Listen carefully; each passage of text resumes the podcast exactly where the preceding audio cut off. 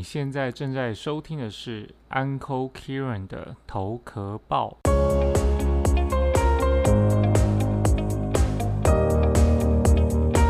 耶，又到我们头壳报，这次邀请的是 IG 上面，如果你有关注投资理财的，一定会关注到高培，欢迎高培。耶！大家好，我是高培。那我是目前是全职的创作者，然后有经营 YouTube、IG，还有我的个人网站。目前的话都是全职在做投资理财这部分，然后主要就是分享投资理财的基本观念啊，还有一些个人成长的部分。那如果喜欢的话，也可以到这些平台去追踪我哦。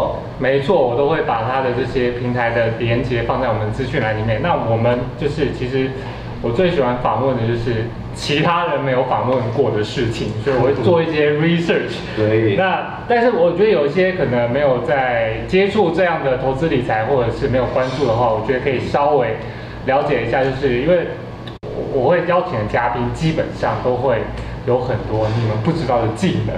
好，那我我之前就跟高培有稍微聊过，因为我知道高培很年轻，嗯，相对于我啦，但你已经做过很多事情了，算是。去去国外打工游学，打工度假对但是打工度假，然后还有做电商，对。然后等等做很多，嗯嗯，然后跟大家分享到底做过哪些事情，从以前到现在好了。从以前到现在，对从你学生的时代，我觉得，因为我觉得工作的经验是很会影响我们在职业发展很多。嗯，那你说看做些什么？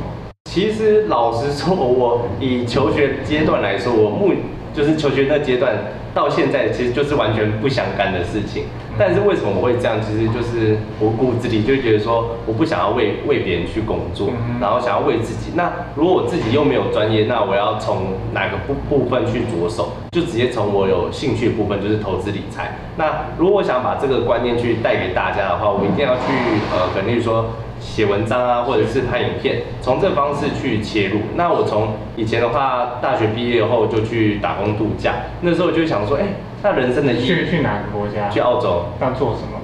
我算是做蛮多的，像我做洗车啊，然后采水果，哦！我也洗那种女生的。你你女生什么意思？女生洗穿比基尼之类的吗可是。国外都这样吗？有的是啊，对然后就主要就是从澳洲就就想说，哎，那人生的意义到底在做什么？为什么台湾人就是哎上班啊下班，然后下班就等等下次放假，是就是觉得好像人生就是除了工作没有其他事情。所以在澳洲是洗车，然后肉厂、肉厂没有，那就是那个水果厂，水果厂，然后还有去那个叫什么谷物厂。谷物厂。谷物厂就是会有很多，算是像电影里面的变形金刚的那种大型卡车，哦那你那边然后来卸做做什么？我算是做就什么杂工吗？它它就是要堆成像是足球场这样，然后就是一个一个山，然后你要去盖大帆布，不然它会被风吹走，然后可能会有那边会有袋鼠啊去吃之类的。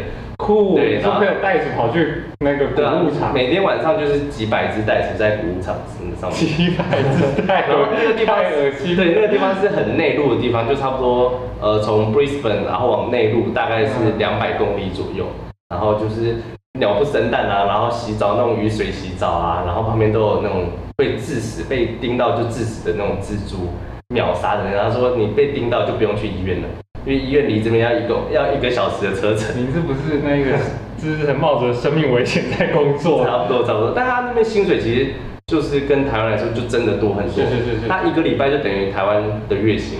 那你在那边做这么多不同的工作，我嗯相信他给你一个有很印象很深刻，或开启你什么样的没错，就是我主要去澳洲就是体会说当地的生活，为什么别人可以这么享受生活，嗯而台湾人为什么就要就是一直在工作，一直在工作？我觉得主要原因就是第一个就是政府国家的问题，他们的呃他们的福利很好，他们给予他们的一些福利，像是薪资啊，还是他们工作部分，他们自己的呃工作形态意识抬头吧，就是他们也是叫说敢说敢做，然后他们也是及时行乐的感觉，他们不会去像是中国人或是台湾人想，然后一直买房一直买房。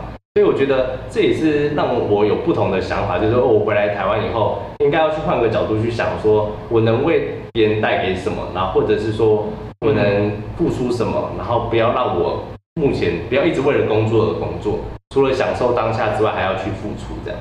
哦，对啊所以就是在你在澳洲开始有萌生这样的一个想法、想法，意识。嗯，那所以你回来之后，从什么时候开始？因为呃，我觉得每个人从国外回来的时候会有一个一个疑惑期，对对对，就到底我要做什么呢？没错我要找工作呢，还是我要自己找些事情做，或是代理什么的？我觉得不只是从国外回来，可能大学毕业的人也是，嗯或是可能工作一段时间，尤其是面对这次的疫情嘛，都会有稍微停顿一下，嗯想要做什么？那为什么会让你有想要做做自媒体对，自媒体。其实我觉得主要就是从澳洲回来那时候就觉得说，就还是觉得说我不想要为别人工作，嗯。然后又想到我自己又其实也没什么专业，但是我在大学期间就是想要去做一些副业啊，做一些网拍之类的，我其实有尝试去去涉略这些。我在大学有去直接跟厂商说我要批货，嗯那实际上我的量没有到，然后就直接跟他说，那我先批少量的，嗯之后再批大，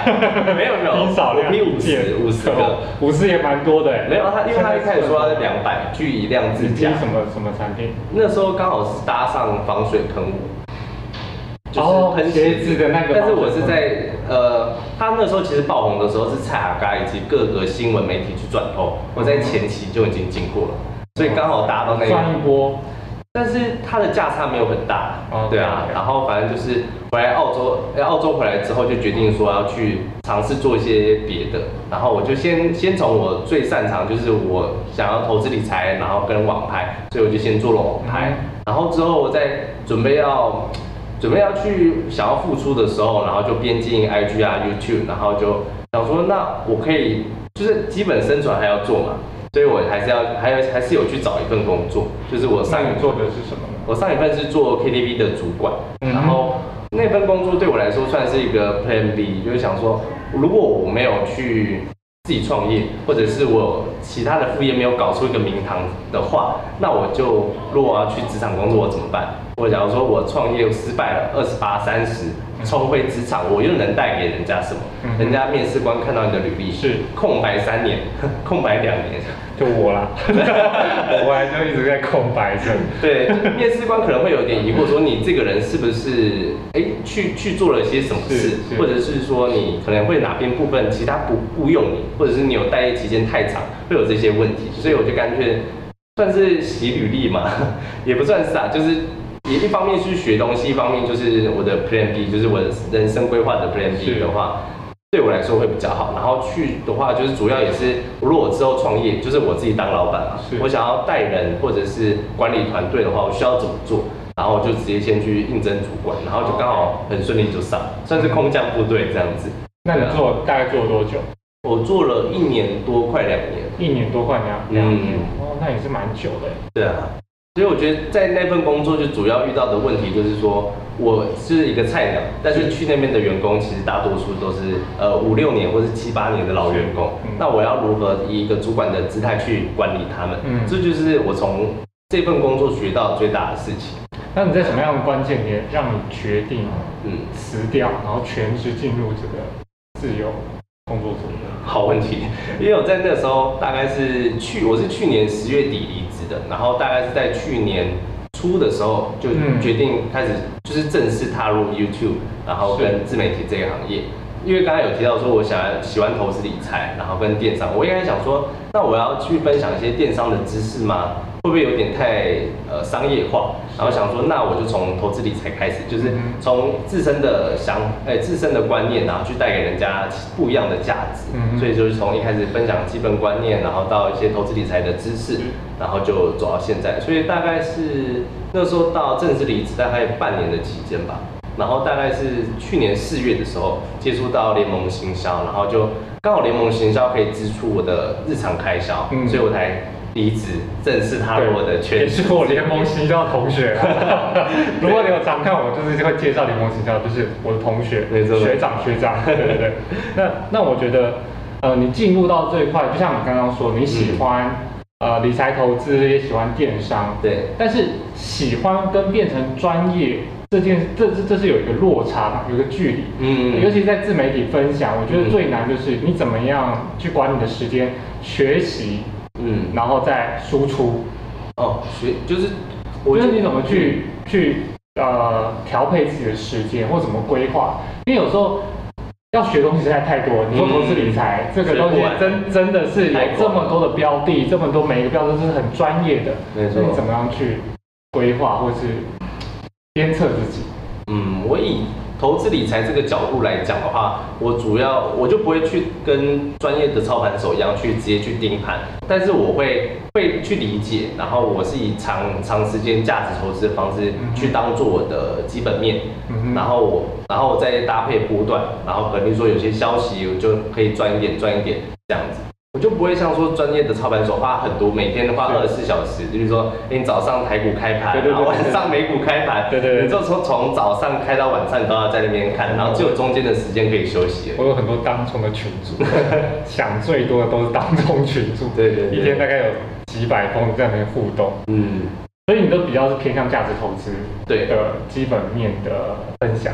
嗯，主要是因为我不想要去杀进杀出，一方面也是为了省下我的时间，可以去做更多的事情。因为我觉得一个人你的专业以及你的兴趣不止只有一项嘛，是是是对不对？像你一个人也做很多斜杠的事情，抄写，看我之前写就知道。对啊，所以我想说，不应该像是你可能一一看到人，可能说，哎、有些主管就说，哎、你做什么的、啊？就是以一个你做什么，就立刻把你这个人贴上了什么标签，比如说你是做呃餐饮业，你就哎、你贴一下，但是你餐饮业不会做投资理财，是吗？我觉得不可能是这样，所以我觉得人有就像人家说我是母羊座，就觉得我脾气很暴躁。对对对，不应该是这样去贴。暴躁，不要惹惹我。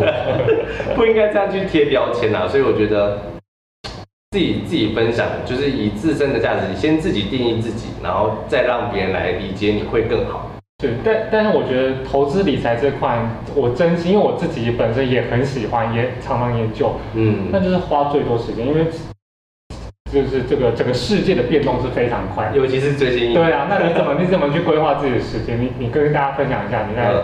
有些人是早上去看盘嘛，嗯。那我们不是属于看盘这样的人，嗯。那你怎么去规划说什么时间，然后看哪边的新闻，或是等等的，你怎么样去让自己精进投资理财？以最，我觉得这个是需要去理解每每个事情的发生。假如说你今天看到特斯拉涨了，你会想到什么？我想到我股票赚了，除此之有特斯拉，对对对，例如说他可能说他今天设厂在大陆，你想到的是什么？有人可能想到说，哎，再来它可能会涨，因为它的产能增加了。是但是有另一方的人可能会去想说，哎，他这个在大陆市场是不是对于我们台湾人来说，它是一个危机？因为大陆你知道，嗯对，不知道可不可以讲这个？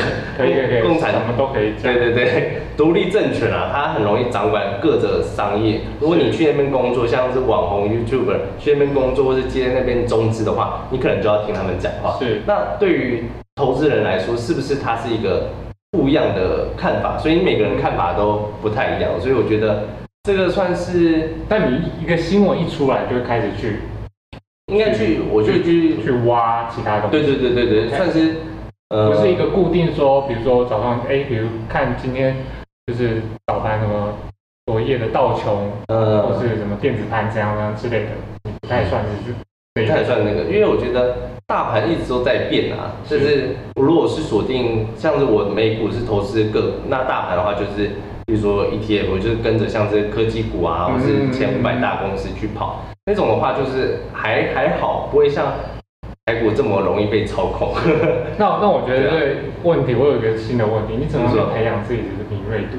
好问题，多看。对，就是多好多看多我觉得就是大部分，嗯，其实很多人问我说，哎，怎么会想到这个，想到那个？嗯其实我觉得就是从长时间去累积，让多让自己多一些好奇心，没错我觉得是很重要的。觉得在投资理财，你唯一的好，唯一的重要，我觉得不是你个人敏锐度，我觉得你第一个是你要保持好奇心，嗯对每个东西都要好奇，就是说，哎，他说说这个就是这个吗？真的是吗？是你要去怀疑每件事情，然后去真正去发掘。像假如说你看他可能公布一些财报的事情，那他公布的为准吗？还是以他真的政府就是出来的一些正式的为主？就是每个的消息都不太一样。然后调配的时间的话，我觉得像是早上就是看台股嘛，嗯就瞄一下瞄一下，然后看什么重大消息啊。然后中午可能就吃饭，然后下下午就准备去看一下美股可能会发生什么事，看一下夜盘，哦我不会晚晚上就不会盯盯到美股直接关盘，嗯就可能开盘的时候看一下，嗯然后结尾的时候看一下，大概是这样。嗯结尾的时候看一下，就是 四点 没有下 就是还调下闹钟起来，下午的时候不不看美股了，哦，下午的时候，对，所以我不会不会拖很晚，大概是两三点睡而已。嗯我知道，常常都跟你的晚上在那边对对对对看到你上线。嗯那你在做全职这个自由工作者，就是包含你选择投资美股这个话，这个这个这个这个定位，嗯，那还有就是 YouTube，还有嗯 IG，、还有联盟行销，在这个过程，你有没有遇到什么样的很深刻的挫折？那怎么样去调试？深刻挫折，我觉得最大的应该就是 YouTube 的人数涨不起来。嗯我觉得这是一个蛮困难的点，是因为以投资理财来说，你你说大方向，以餐饮业来说，大家都要吃嘛，但是你不一定吃，会你开了一家店，会有很多人来，这是一个很很大的问题。就是投资理财，你说大家都要投资没错，但是不一定大家会有兴趣来看你的影片。除了你的呃你的拍摄的技巧啊，以及内容的包装，就就是每个喜好程度都不一样。嗯像我们投资理财也没有人破百万啊，对像是有名的 Yale 啊、Selina，他们其实也还没破百万，所以我觉得它算是一个小众市场。那我们在小众市场要要把投资理财做的有深度又有趣，嗯算是一个蛮困难的事情。就是你觉得在这过程中，怎么样突破自己是最困难？嗯，目前还没有找到太大的突破点。对，心智很强，心态很强。可能有些人一爱看到那个副品，他马上就那哦个自信心瓦解。呃，对，有些人会自信心瓦解嘛。嗯，我有遇到一些不平，就说，哎、你这个讲的不好，就就跟他观念不一样，他就就就是觉得说，像我之前可能讲说，呃，学贷不要太早还，嗯那这个有有些人就觉得说，哎、就不认同。对，不认同。为什么我学我学贷就是负债啊？负债就要立刻还掉。嗯所以我在影片就会有不同的观点去讲这件事情。好，下一个问题也很重要，因为我觉得现在整个如果说有在追，就是 follow 这些投资理财的这些观众们，嗯，一定不印象非常就是应该说一定不陌生，就是财富自由这件事情。没错。那我觉得这这四个字也是蛮滥用的，我自己太滥用了对对对。但我想要听听你对于财富自由的定义是什么？你自己的定义是什么？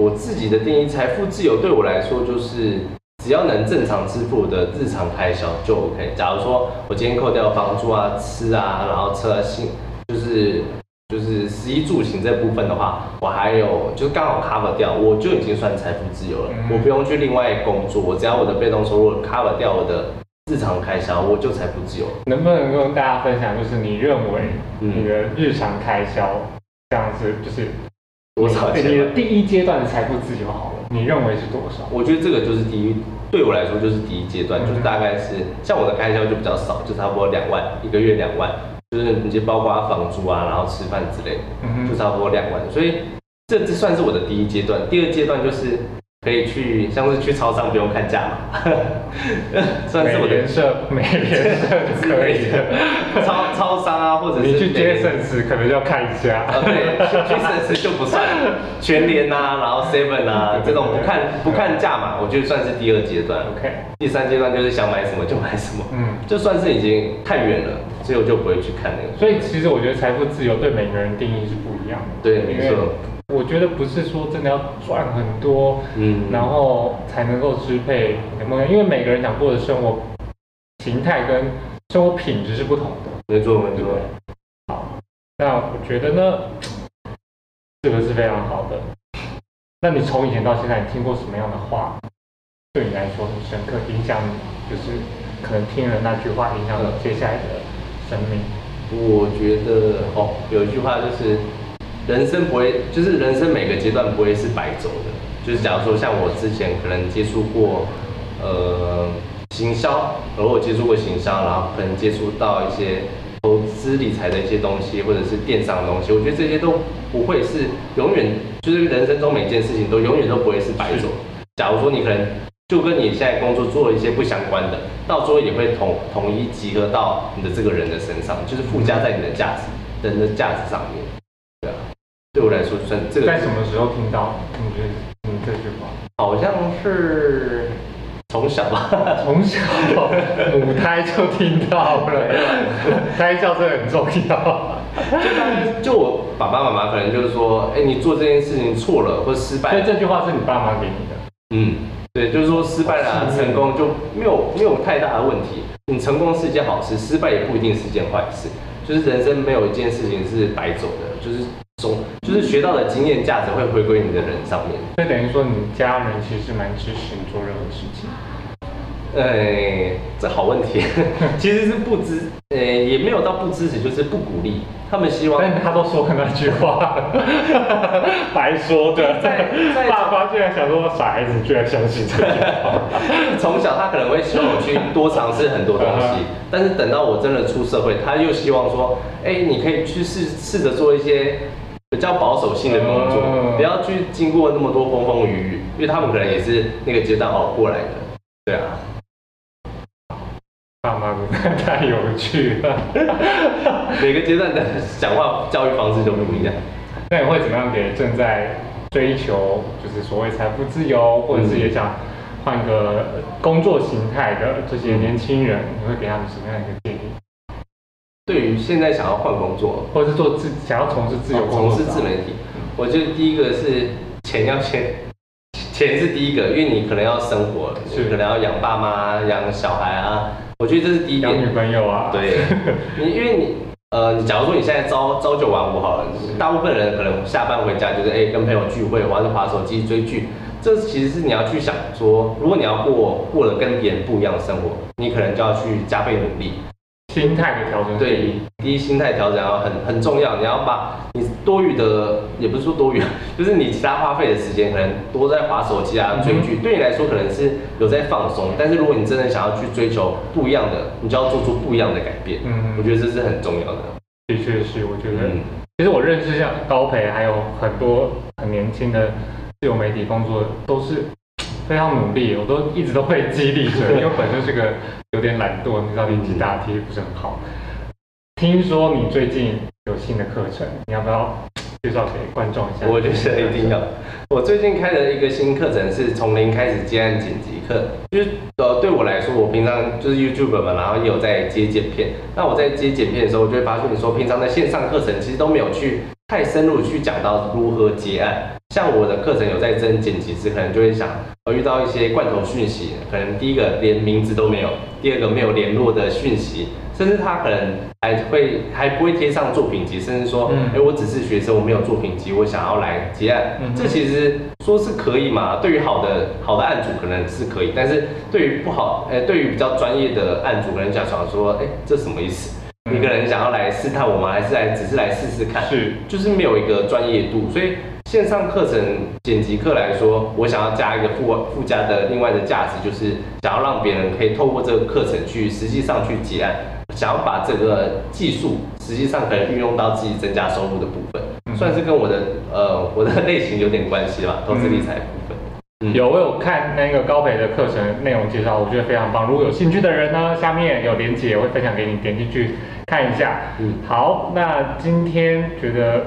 跟你聊天非常开心哎，但是你以为现在就结束了吗？我告诉你，想听更多呢，记得到我的 podcast 会有聊更多。那影片就到这里，接下来我要跟他秘密的访谈都在我的 podcast 里面，点进去去听。OK，那我们聊聊那个你对自由工作者的生态发展好了。生态发展这么深奥的问题，你觉得接下来会什么？我自己观察，我自己就观察说，比如说投资理财已经也很多人在做，嗯。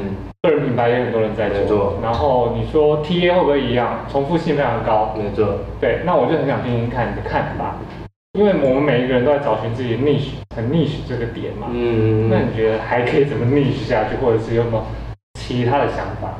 我觉得以现在来说好了，像以 YouTube 这个部分来说，大家有一台手机，甚至上可以手机剪片，不用到电脑都会已经可以播上影片了。我觉得这件事情就是。呃，造成一个现象就是人会越来越多，创作者会越来越多。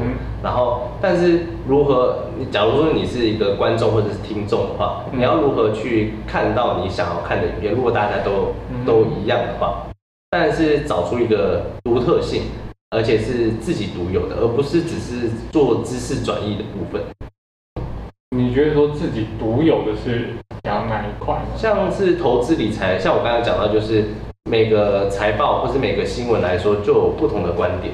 是对，不同的观点就是算是个人的看法不同。所以，假如说你你假如说今天呃我讲话的，假如说我就看特斯拉来说好了，我今天对于这个新闻或者这个财报来说讲的不一样，那跟另外一个人讲的不一样，你要如何去？观众可能会去听，两个都听，对于他想要的部分就直接去接取他想要的部分，嗯就是呃不会说是你只是针对客观的看法去做。就要更强烈的一个个人化。个人看法，嗯我觉得个人看法算是 YouTube 的风格啊，或者是是呃 Podcast 其实都是很重要，个人化、内化部分是最重要的。那你觉得就是这么多自由工作要怎么样嗯，找到自己，或者是强化自己的特色？强化特色。如果说你觉得就会接下来的话，嗯那那个风格你说我自己吗？就是你认为要怎么样找到？因为我相信嗯，我们都也是在这个过程中不断不断去增进我们对对对，特色也好，嗯或是或是内容的优质度也好。嗯，那你怎么样去帮助自己找到那更更多特色，或者训练自己？训练自己哦。嗯，好问题。就可以说我们会讲很深问得好深，他可以都聊比较深的、啊。OK，像我的话，我是一样，就是多看多听，然后甚至是去增加自己的怀疑程度。你要对每个事情感到怀疑，而且保持好奇心，嗯然后增加自己的个人看法吧，然后自己的理解程度。就是去尝试去看别人看不到的东西，像是可能有人觉得特斯拉是卖汽车的，对我们来说可能不一定是，嗯就是他可能是卖软体啊，或是卖服务，他想要造成整个电动车的一个生态。那好，那我们就就这个话题聊。特斯拉吗，那你特斯拉的话，比如说这个出来，你去哪里找到它的更多细节的新闻？细节的新闻就翻用 Google 翻成英文去找。就是就是土法炼钢，就是一直挖，一直挖，对对像我前阵子拍特斯拉影片，就会去找到呃能源局的官，它的国外能源局的官网，嗯。它会提供一些像是它燃，就是它的电池的一些数据，哦。我觉得会比他们官方真的那我 PO 出来的会那我相信你应该是花很多时间。就是会要更深入去探讨这些事情。是，对啊，嗯，OK，那你曾经有对，因为你刚才有说你爸妈跟你、嗯就是爸妈的话影响你对很深嘛？对，但是我相信你在这个工作的这个职涯上面，你有没有曾经就是不被一些前辈嗯四五十岁的前辈不被他们理解你正在做的事情？我觉得当然有啊，因为像以有没有特就是特别印象深刻的他们会觉得说这是什么东西？像我在前一份离职，可能我就直接跟主管说我要去当 YouTuber，他们就直接认为这是网红。那他说，哎、网红很竞争，没有出路，那可能只有红的那时候才会赚钱，嗯是没错。但是轮到自己在做的时候，你可能会去想说，你要如何去赚更多钱啊，然后通过各种方式去赚钱。我觉得算是他们不被看好，可能就觉得说你的收入不稳定，是然后可能就不不懂你们在搞什么吧。对啊，他们都不理解。那你当时的反应是什么？或是心情？其实我也懒懒得跟他们解释，就翻白眼对也没有啦，就是 就是要？内心要翻白太多东西了。嗯，对啊，像可能像这一集可能录也没有，不会去让观众去更理，呃，去很充分的理解。嗯那当然，我对四五岁、四五十岁的那些人可能会讲更久，可能讲到一天啊、一个礼拜都有可能。其实要让他整个观念去做改变是有困难的。那你会如果有机会的话，你会希望这些前辈们如何看待，或是你期待可以怎么样跟他们做交流？我觉得期待的话，算是呃四五十岁的人啊，我觉得对他们来说，可能他们可能毕竟比我们多活了十年二十年。第一个他会觉得我们不专业，第二个是他可能觉得他们都很厉害。嗯我觉得是他他们可能心态上，第一个要先转变说，哎，我们这些年轻小毛头会有什么地方可以做学习？嗯哼他可能要先先换这个心态去想，嗯才可以去从我们身上学到各种东西。因为我们自己在做的事情，我们第一个自己可能会比较清楚，是或者是我们想要传达什么事情，跟其他的四五十岁想要传达的投资理财知识是真的一样吗？我觉得不会。嗯，对啊，对对对，算是不一样的事情。资资产配置的方式不太一样。嗯嗯嗯，那你会希望，如果有机会的话，因为我相信四五十岁有很多的经验也是值得我们学习。没错没错。那你会希望怎么样的一个，就是未来会希望怎么样的交流方式？交流方式，好问题。其实我像我之前都会去，有阵子啦，就会去听一些其他人去讲些什么，聊些什么。像之前这一阵子的那个创作者聚会，我也很常去，想要去听听看别人到底是，呃，假如说叫就算我们是做同一个投资理财的观念的话，为什么他分享跟我分享的都不一样？嗯哼，对，除了人长得不一样之外的话，为什么分享的呃知识啊、观点啊都不一样？我觉得算是也是我要学习的部分，就是跟四五十岁的人学习的地方。好，那我们就今天很谢谢高培的，就是来访投壳报，今天聊得非常开心。那如果你有任何的问题呢，就在下面留言，然后还有所有的资讯呢，也都在下面。今天聊的东西，那我们之后下个投投个报见，拜拜，拜拜。你喜欢今天的内容吗？记得订阅我的频道。今天令我印象最深刻的是，你是否真的有为自己的梦想的生活勇敢一次？也许不会一下子就那么完美，但是过程中呢，我相信高培在今天已经告诉我们了，我们的人生值得我们努力勇敢尝试一次。别忘了在下面帮我打五颗星的评分哦，也留言告诉我你今天的收获。投个报，我们下次见。